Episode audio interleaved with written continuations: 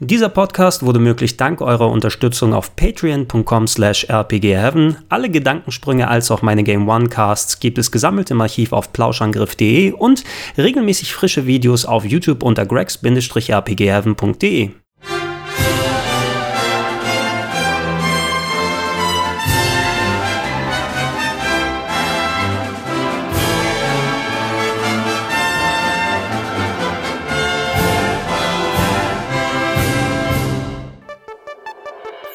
Wir hatten bereits den Nachfolger hier auf der Liste mit Eternal Blue. Jetzt ist es aber Zeit, sich einem der All-Time Classics und meinem Platz Nummer 6 in der Top 101 der besten Rollenspiele ever zu widmen, nämlich Luna, The Silver Star Story im PlayStation Remake. In den 90ern galten die beiden Luna-Titel als die Ausnahmerollenspiele für das Mega-CD. Das konnte ich zum Release leider nicht direkt rausfinden, denn äh, außer in Zeitschriften darüber zu lesen, ich hatte kein Mega-CD und vor allem ich hatte kein importfähiges Mega-CD, denn diese Games gab es nur in Japan und in den USA. So musste ich auf die Remakes warten, die für den Sega Saturn und die PlayStation 1 rausgekommen ist. Letzteres eben in der US-Fassung, ja, übersetzt mal wieder von Working Designs die äh, damals in den 90ern und bis in die 2000er rein wirklich die Anlaufstelle für ja eher nischige, aber auch wirklich hochqualitativ umgesetzte Spiele gewesen sind. Und ähm, ich hatte mich instant in dieses Game verliebt. Als Anime-Fan war es für mich eben wirklich lieber auf den ersten Blick. Äh, der Look in viel, was ich in den Zeitschriften gesehen habe, das schien genau meine Kragenweite zu sein und Working Designs hatte damals schon einen guten Namen für mich. Das war für lange Zeit mein teuerstes Spiel, was ich gekauft habe, denn äh, die neue neue Fassung hat mich damals 170 D-Mark gekostet. Aber das war auch ein Paket, wo man sich ähm, ja, gut einreden konnte, dass man 170 Mark für ein Spiel mal latzt und dass es vollkommen okay ist, denn äh, Working Designs hatte sich nicht nur mit der aufwendigen Lokalisation zufrieden gegeben, sondern sie haben auch ein ja, sehr schönes Paket geschnürt. Das Game gab es nämlich nur in einer Special Edition mit aufwendigem Pappschuber, mit einem Handbuch, was in äh, zumindest Kunstleder gebunden war, mit sehr, sehr vielen Seiten drauf, ähm, auf zwei großen CDs verteilt das Game, viele Bonussachen, die mit drin gewesen sind und ähm, diese Box, die halte ich heute noch in hohen Ehren und die wird auch nie aus meiner Sammlung verschwinden, denn es ist nicht nur eine meiner Lieblingsboxen, die ich hier habe, sondern eben auch eines meiner Lieblingsspiele. Kleine Anekdote, der Laden, in dem ich es gekauft habe hier in Hamburg, ähm, ich habe wohl eine fehlerhafte Charge erwischt, denn ich bin mit dem Spiel nach Hause gegangen, ich habe es aufgepackt und ich hatte zweimal CD2 drin äh, in dem versiegelten Spiel. Spiel, ja, da fehlte der, jeder Einschein von der ersten CD. Ich bin zum Laden zurückgegangen und ich habe dieses Spiel ausgetauscht und auch in der anderen Variante war zweimal CD2 drin, die der Laden bekommen hat. Äh, und äh, ich musste nochmal zwei Wochen warten, bis die nächste Charge gekommen war. Ich, ich wahnsinnig wirklich, ne? Ich habe da gerade 170 Mark ausgegeben, habe mich darauf gefreut, jetzt endlich in dieses Game einzusteigen. Und da muss ich nochmal zwei Wochen länger warten, weil die einen kleinen Fehler gemacht haben. Aber zumindest, ich habe dann zwei Wochen später die finale Fassung bekommen. Und das Schöne war, dass trotz meiner Vorfreude das Spiel zu 100% dem entsprochen hat, was ich mir erhofft habe.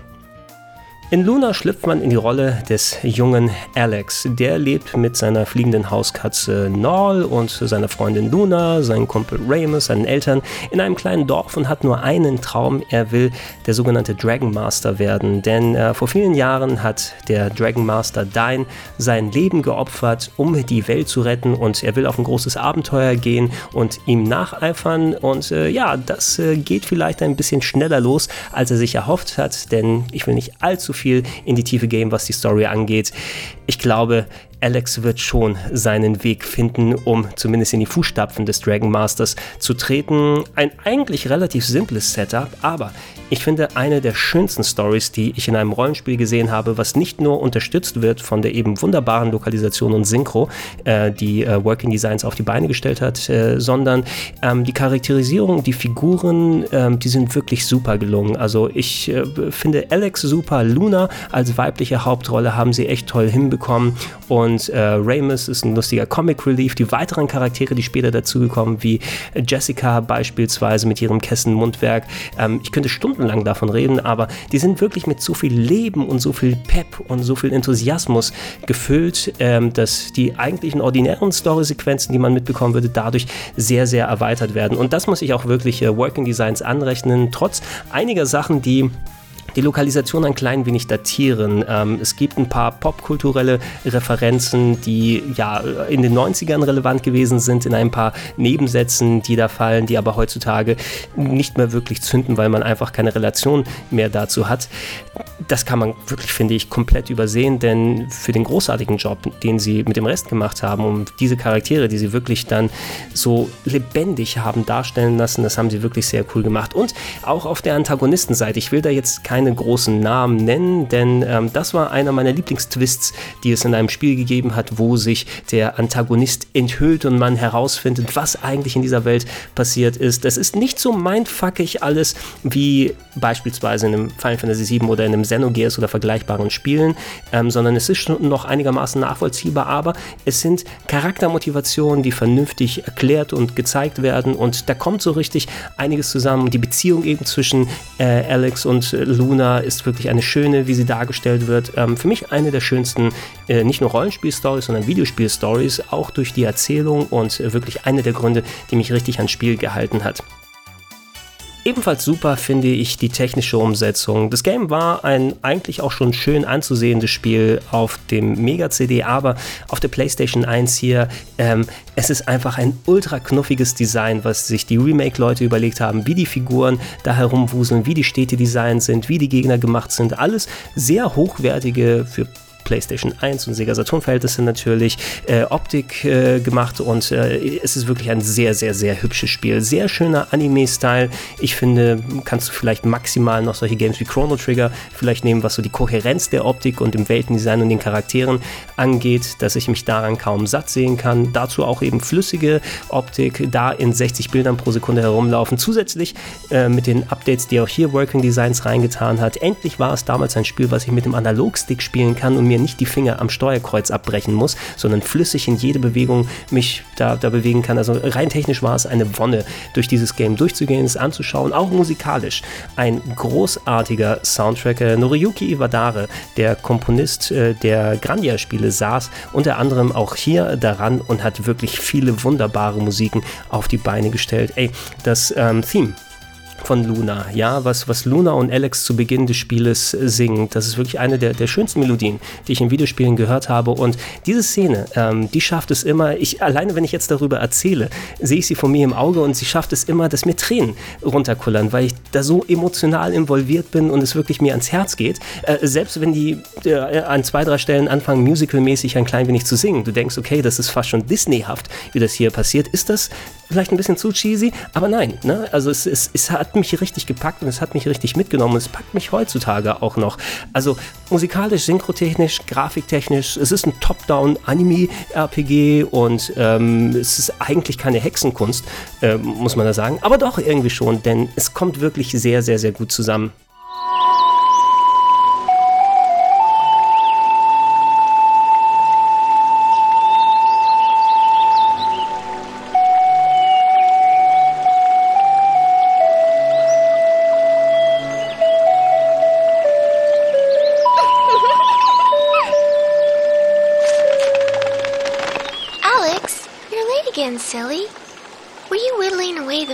Dine's Monument again?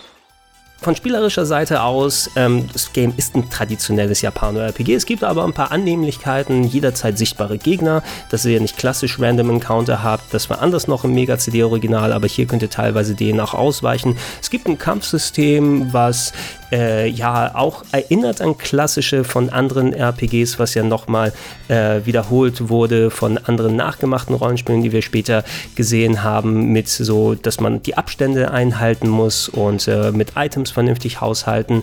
Ein ähm, bisschen zu lang, was jetzt so die äh, Ingame-Animationen angeht. Also die sind schon sehr cool, aber kann die Kämpfe durchaus ein klein wenig langwierig wirken lassen. Ähm, aber auch hier ähm, ähnlich zu dem, was ich zu Final Fantasy VII schon gesagt habe. Ähm, das ist etwas, wenn man dann einigermaßen im System drin ist. Es gibt durchaus etliche spannende Kämpfe und auch hier, was so bestimmte Bosse angeht, habe ich mich richtig involviert, vor allem weil die eben hübsch und groß auch designt sind und vor allem spielerisch variabel. Groß beschweren konnte ich mich da nicht. Da hat der zweite Teil ein klein wenig feiner alles gemacht und äh, so an manchen Stellschrauben gedreht, aber insgesamt auch hier, die Kämpfe sind gut gelungen und äh, Frequenz ein klein wenig hoch, aber wenn ihr es lernt, wie ihr vernünftig ausweichen könnt und nicht jeden Kampf mitnehmt, dann ist es durchaus managebar. Alles das, was ich hier gesagt habe, bezieht sich primär auf die PlayStation 1-Fassung. Das muss ich auch explizit so sagen, denn ähm, anders als beim zweiten Teil gibt es von Luna 1 viele verschiedene Umsetzungen und Reinterpretationen. Ähm, wenn ihr das PlayStation-Original hier haben wollt, es ist leider bis dato nicht für irgendeinen digitalen Download-Service erschienen. Da gibt es wohl rechte Probleme mit Game Arts und mit Working Designs, also die Entwickler und die Übersetzer. Damals, dass der Titel wohl bisher nicht äh, zum Download rauskommen können ihr seid angewiesen darauf, ähm, das Original euch zu importieren in der US-Fassung.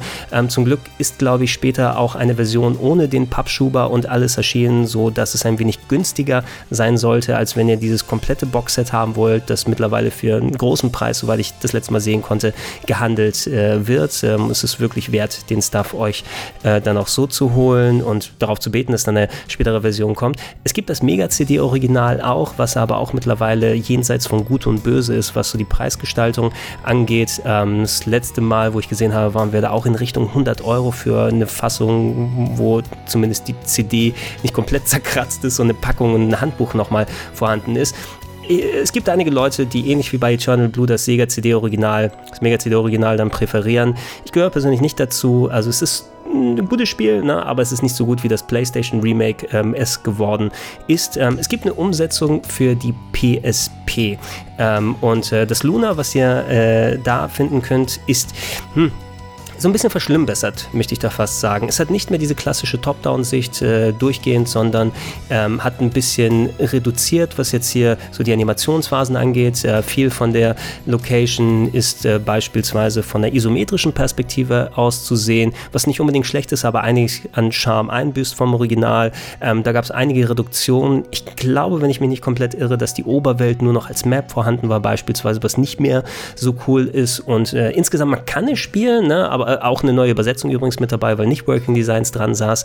Äh, es ersetzt bei Weitem nicht das PlayStation 1 Original und ähm, es ist immer noch ein cooles Spiel in der Fassung, aber nicht so cool wie es ist. Dazu gibt es eine Game Boy Advance Version, die ähnlich ähm, wie die PSP-Fassung ähm, einige Reduzierungen drin hat, sich noch ein bisschen näher am PlayStation Original, an der PlayStation-Fassung zumindest dranhält, äh, mit der Top-Down-Optik und was die Animationen, Look and Feel angeht, aber ähm, ziemlich eingedampft werden musste, was den Umfang angeht, verglichen. Und es geht einiges an Magie flöten, wenn ihr eben nicht das große Paket habt äh, mit der Sprachausgabe und der guten Auflösung und allem drum und dran, äh, wenn ihr es am Fernseher spielen wollt. Also würde ich diese Version auch nur bedingt empfehlen.